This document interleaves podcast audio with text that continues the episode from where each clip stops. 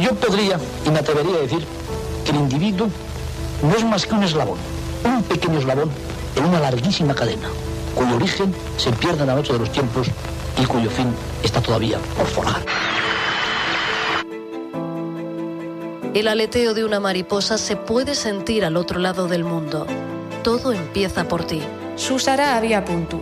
Onda ODS. Ona ODS. Una ventana abierta. Una fiestra abierta a un futuro sostenible. Etorkizun jasangarri baten ardatz. Una finestra oberta a un futuro sostenible.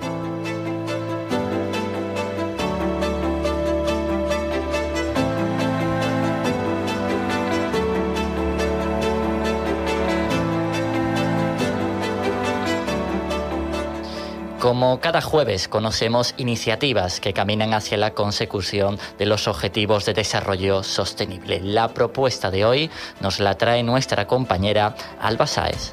La sostenibilidad va más allá del cuidado del planeta. Está relacionada en base a los objetivos de desarrollo sostenible con una mejora de las condiciones de vida de las personas a través de 17 sencillos pero ambiciosos puntos que comprenden 169 metas a alcanzar en 2030. Hoy lo enfocamos en algo de vital importancia, los cuidados. Nuestro país es uno de los más envejecidos del planeta por la longevidad de su población por lo que se hace imprescindible alinear el sector que se encarga de esa atención con los ODS para potenciar los servicios asistenciales. Pues muy en sintonía con esta premisa encontramos una iniciativa que nace en Andalucía. Se trata del manual sobre la implantación de un modelo de atención integral centrado en las personas, impulsado por la Federación Andaluza de Cooperativas de Trabajo, FAECTA. Este es resultado de un ambicioso proyecto cuyo objetivo principal es la aplicación de este nuevo modelo organizativo en las cooperativas sociosanitarias en Andalucía.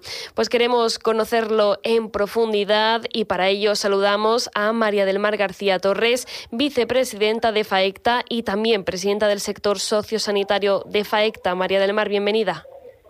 Hola, buenos días, muy buenos días a todos. Muchas gracias, María del Mar. Eh, lo primero, por acompañarnos en estos minutos. Bueno, eh, ¿cuál es la filosofía de ese modelo de, atención? ¿Por qué supone un cambio? Bueno, supone un cambio porque mm, después de la, de la mala prensa que, que, ha tenido el cuidado de los mayores, fundamentalmente la residencia, en esta pandemia, donde he de decir, aprovechando esta entrevista, que, que casi en la generalidad, eh, con las excepciones que haya tenido que haber, mm, hemos dado el resto en, el cuidado de nuestros mayores y en, prestar los mejores servicios y atenderlos de la manera más humana y, con el mayor mm, cariño posible, pues eh, avanzamos en, base a esa sostenibilidad de la que habla, avanzamos hacia un modelo que ya desde hace muchos años en, en países del norte de Europa se viene se viene trabajando, ¿no? Y es que la persona tiene que ser el centro de todo el sistema de atención y todo tiene que ir enfocado a, la mejora de esos cuidados y a que su entorno sea el más satisfactorio posible, ¿no? Y en, entornos más pequeños, más reducidos, con, cuidados más directos y siempre en base a la necesidad, a las peticiones y, a lo que el mayor, la persona mayor, en este caso, que de lo que estamos hablando, pues desee para hacer que tengan una, una retirada de esta vida o que vivan sus últimos momentos, pues como si estuvieran casi en sus casas, aun sabiendo que, no es así, como si estuvieran en sus casas y, siendo el centro de, de, todo lo que desde los centros podemos hacer. Porque María del Mar García, eh, las personas en el centro, es un modelo organizativo que ya tiene recorrido en otros países, ¿no?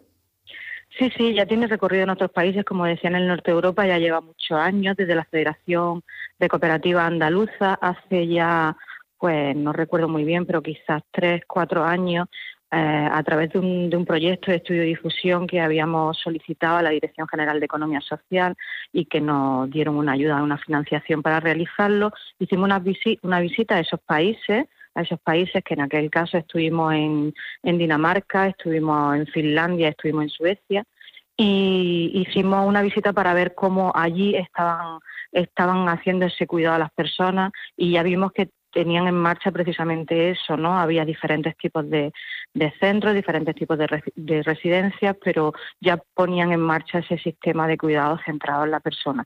Y, el Ministerio, pues también ha considerado, el Ministerio en este caso de España, ha considerado que nosotros, que España también tiene que ir en esa dirección, ¿no? Y, y queremos ser pioneros, las cooperativas andaluzas, las cooperativas de, nuestra comunidad autónoma, pues queremos ser pioneras en poner en marcha esa, ese sistema de cuidado y adaptar nuestros centros precisamente a eso con la con lo que ello conlleva, ¿no? Porque conlleva pues unas modificaciones sobre todo estructurales eh, en los centros y evidentemente también pues una ampliación de la ratio de personal, porque si hay más espacios más pequeños, pues tiene que haber más personal que esté en esos espacios para atender las necesidades de las personas mayores. María del Mar García, porque hablaba de precisamente no de esa visita que realizaron a, distintos países eh, de Europa, europeos. ¿Qué nos falta? ¿A ¿Qué le falta a España? Bueno, que le falta a Andalucía, en este caso, pues para llegar a conseguir lo que tienen ellos. Bueno, realmente, siguiendo con ese proyecto que, como le comentaba, ya hicimos esa visita un poco comercial y de conocimiento hace unos años, eh, este año y, siguiendo con el avance que queremos en el modelo, eh, hemos hecho esa visita, pero en vez de a los países a los países fuera de España, la hemos hecho en nuestro propio país, ¿no? Y hemos visitado en en el País Vasco hemos visitado Bilbao y San Sebastián con experiencias pioneras de modelo de atención centrado en la persona que ya llevan años poniéndola en práctica. Hemos visitado en Pamplona también algún un par de centros y después visitamos en Barcelona un modelo ya eh, piloto en el servicio de ayuda a domicilio, precisamente el famoso modelo de, de las manzanas que, también eh, lleva el modelo de la atención centrada en la persona, pero en este caso al servicio de ayuda a domicilio. ¿no? ¿Qué le falta a Andalucía? Como le comento, en España ya hay pioneros haciéndolo, el Ministerio ya está centrando la normativa para que vayamos hacia ese modelo y en Andalucía mm, estamos en ello, estamos poniéndolo en marcha, estamos la necesidad, como siempre, obviamente es económica porque conlleva unos gastos, como le decía, estructurales, y la necesidad es económica porque conlleva un, gasto también funcional de ampliación de personal. Nos falta pues más financiación, más financiación que los precios eh, de, la, de las plazas residenciales en este caso, que está más centrado el manual en eso, de las plazas residenciales y centros de día, pues tengan una mayor financiación por parte de la Administración Pública. En Andalucía la mayoría de centros actualmente están concertados y, eso quiere decir pues, que es la Administración Pública, la Junta de Andalucía, quien nos, quien nos paga esas plazas. ¿no? Y lo que hace falta es pues, que haya una mayor financiación. Para eso, pues seguramente también es necesaria que esa financiación venga acompañada de mayor financiación por parte del Ministerio, porque, como le decía, tenemos que hacer cambios estructurales y cambios funcionales ampliando las ratios de personal. Nosotros, ¿qué hacemos en este manual? Pues buscar soluciones que, sabiendo que la financiación es escasa, y que no va a incrementar todo lo que sería necesario para igualar, por ejemplo, el modelo del País Vasco, que estuvimos visitando, porque el País Vasco tiene una financiación muy diferente a la Andalucía, pues buscar y estamos como siendo creativos en, buscar soluciones que hemos visto, que hemos visto en otros centros, en el norte de España, y buscar esas soluciones e intentar implantarlas para, para que sea más, más, llevadero y más fácil para nosotros, sabiendo las dificultades económicas que podemos llegar a tener. María del Mar García Torres, vicepresidenta de FAECTA, eh, precisamente hablando de, ese manual que desde FAECTA pues estáis impulsando, ¿cómo se va a implantar en, las cooperativas este manual?